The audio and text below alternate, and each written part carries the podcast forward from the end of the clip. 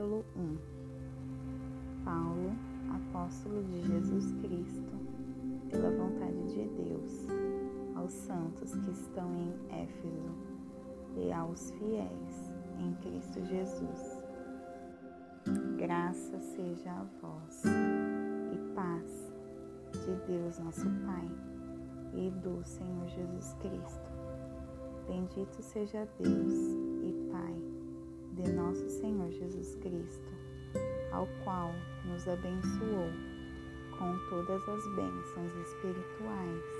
nos lugares celestiais em Cristo, como nos escolheu nele antes da fundação do mundo, para que fôssemos santos e sem culpa diante dele em amor.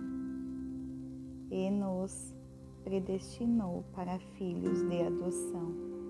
por Jesus Cristo, para si mesmo, segundo o benaplácito da vontade, de sua vontade, para louvor da glória da sua graça, pela qual nos fez aceitáveis a si no amado, em quem temos a redenção pelo seu sangue perdão dos pecados, segundo as riquezas da sua graça, que Ele tornou abundante para conosco em toda a sabedoria e prudência, tendo feito conhecido entre nós o mistério da Sua vontade, sendo segundo o seu benaplácito, que propusera em si mesmo, que na dispensão da plenitude dos tempos, ele congregará em Cristo todas as coisas, tanto as que estão no céu, nos céus, como as que estão na terra, mesmo nele, obtemos herança, havendo sido predestinados conforme o propósito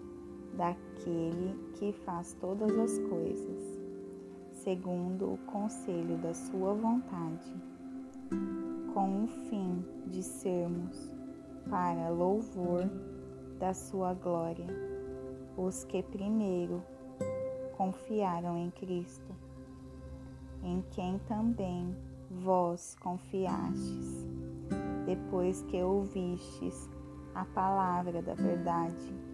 o evangelho da nossa salvação, e tendo nele também crido, fostes selados com o Espírito Santo da promessa, o qual é a garantia da nossa herança, até a redenção da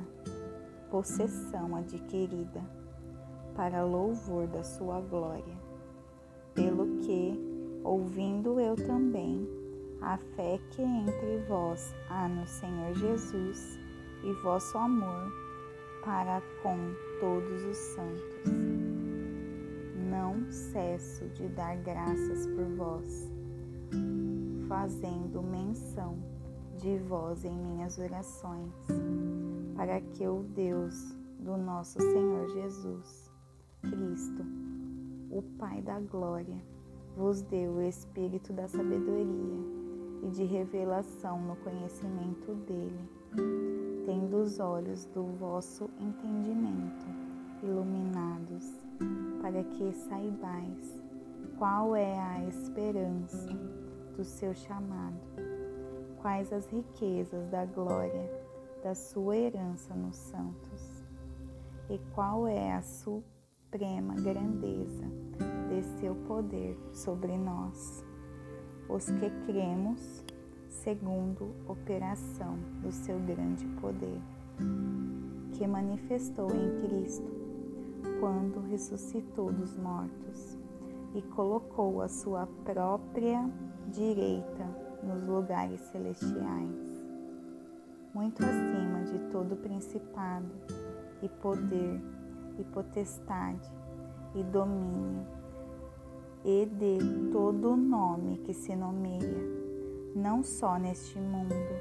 mas também no que há de vir. E colocou todas as coisas sobre seus pés